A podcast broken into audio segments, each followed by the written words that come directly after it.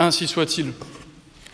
Après avoir solennisé la fête du Sacré-Cœur, puis après avoir solennisé la fête Dieu, voilà que nous célébrons aujourd'hui, après le corps de notre Seigneur, après le cœur de notre Seigneur, l'Église veut nous faire célébrer la fête du très précieux sang de notre Seigneur. On pourrait se dire, bis repetita, l'Évangile est effectivement le même que celui du Sacré-Cœur, l'Évangile que nous venons d'entendre. Nonobstant, si l'Église a choisi de nous faire fêter à si peu d'intervalle la fête du précieux sang, c'est sans aucun doute pour nous manifester le rôle incontournable, si je puis dire, du sang de notre Seigneur par opposition à son corps. Je m'explique. Il pourrait être étonnant qu'on célèbre la fête du précieux sang, puisque, pour les fidèles en tout cas, vous êtes très peu concernés. Dans le rite traditionnel, en effet, vous ne communiez jamais au calice. Pourquoi donc fêter ce précieux sang qui, après tout, ne regarde que l'exécution rituelle de la messe? Pour comprendre l'importance capitale du sang de notre Seigneur, il faut revenir un petit peu en arrière en suivant cette lecture de Saint Paul qui fait référence explicitement au sacrifice de l'Ancien Testament que le Christ est venu accomplir par son propre sacrifice. Vous le savez, dans l'Ancien Testament, il y avait trois types de sacrifices. Sacrifice d'Holocauste, dont la finalité était l'adoration de Dieu exclusivement. Sacrifice pacifique, qui était un sacrifice d'action de grâce.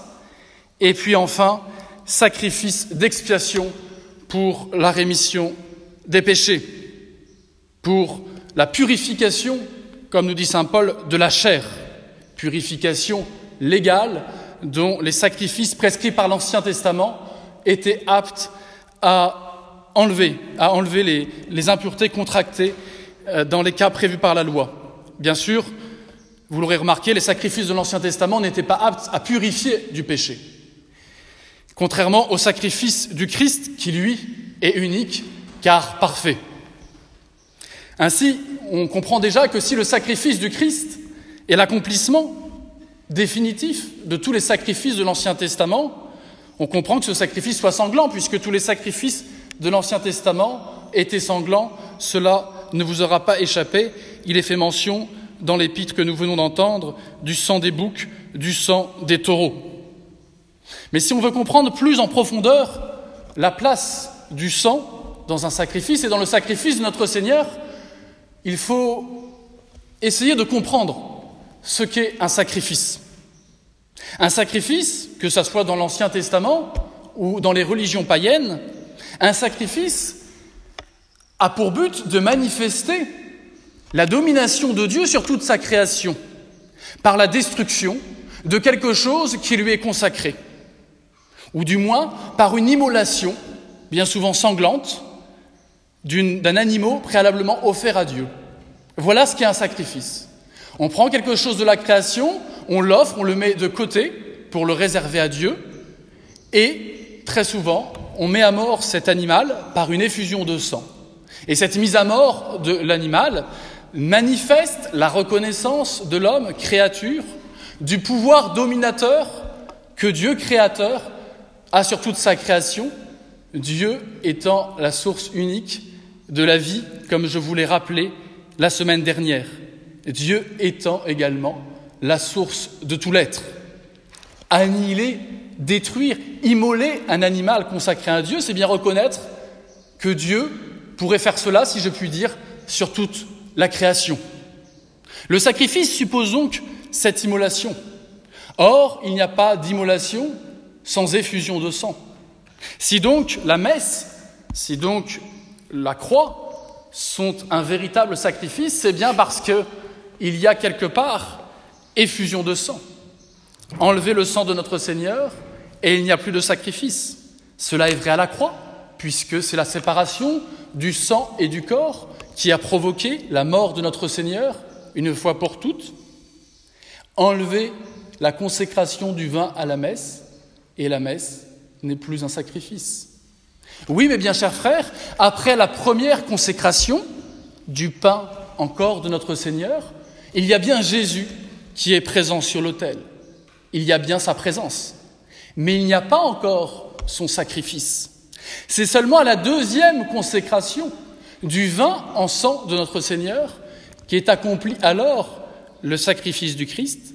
Et c'est la raison pour laquelle, dans le rite traditionnel, le mot mysterium fidei est inséré au sein même des paroles de la consécration du vin, manifestant que là, à l'instant même où le vin vient d'être changé en sang, le mystère de la croix est actualisé.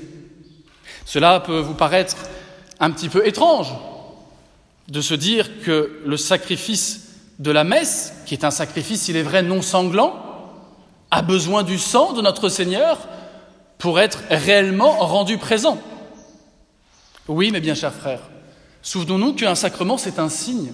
C'est un signe sensible qui réalise ce qu'il signifie et qui signifie ce qu'il réalise.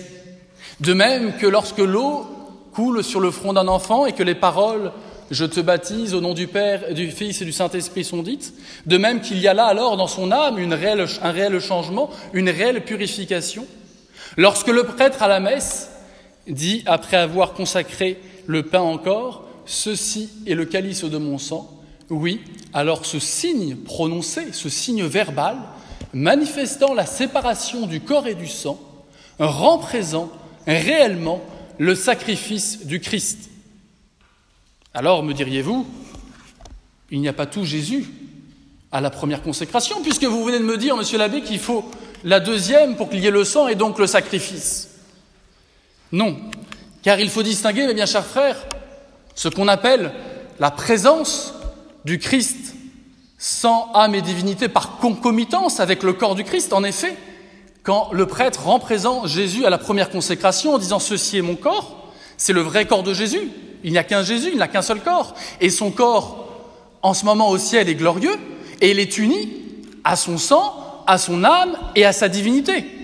On comprend ainsi que dès qu'il y a le corps, il y a bien tout notre Seigneur qui est présent.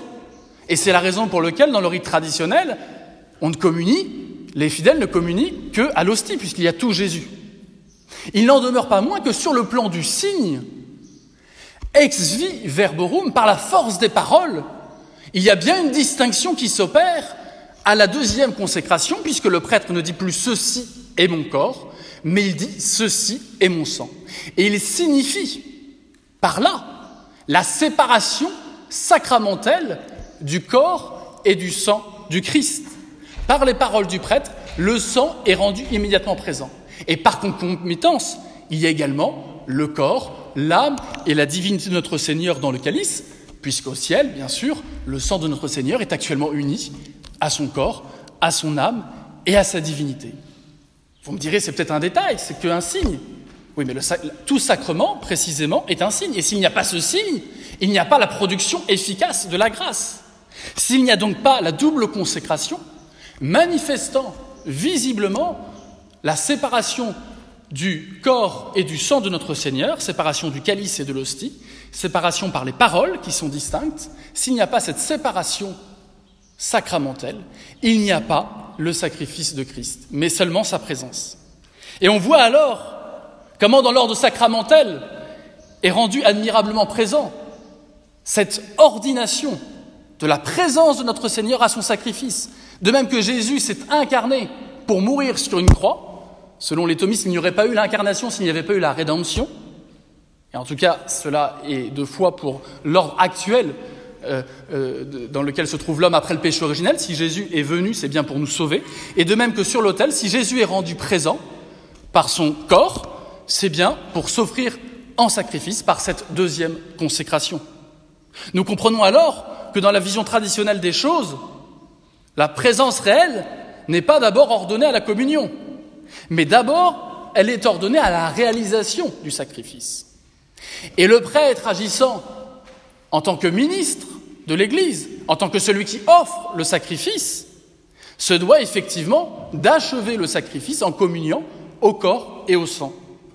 A contrario, les fidèles ne faisant que s'associer au sacrifice qui est offert, il ne convient pas qu'il communie au calice. pour bien marquer cette distinction qu'il y a entre le sacerdoce ministériel et le sacerdoce qu'on appelle commun des baptisés, pour aussi bien manifester que la communion au calice n'est pas nécessaire pour recevoir tout Jésus. Cette mode d'avoir voulu réintroduire la communion au précieux sang dans le nouveau rite est lourd d'ambiguïté, car il pourrait faire croire, dans un contexte de post-réforme protestante, qu'on ne recevrait pas tout Jésus en ne communiant qu'à l'hostie.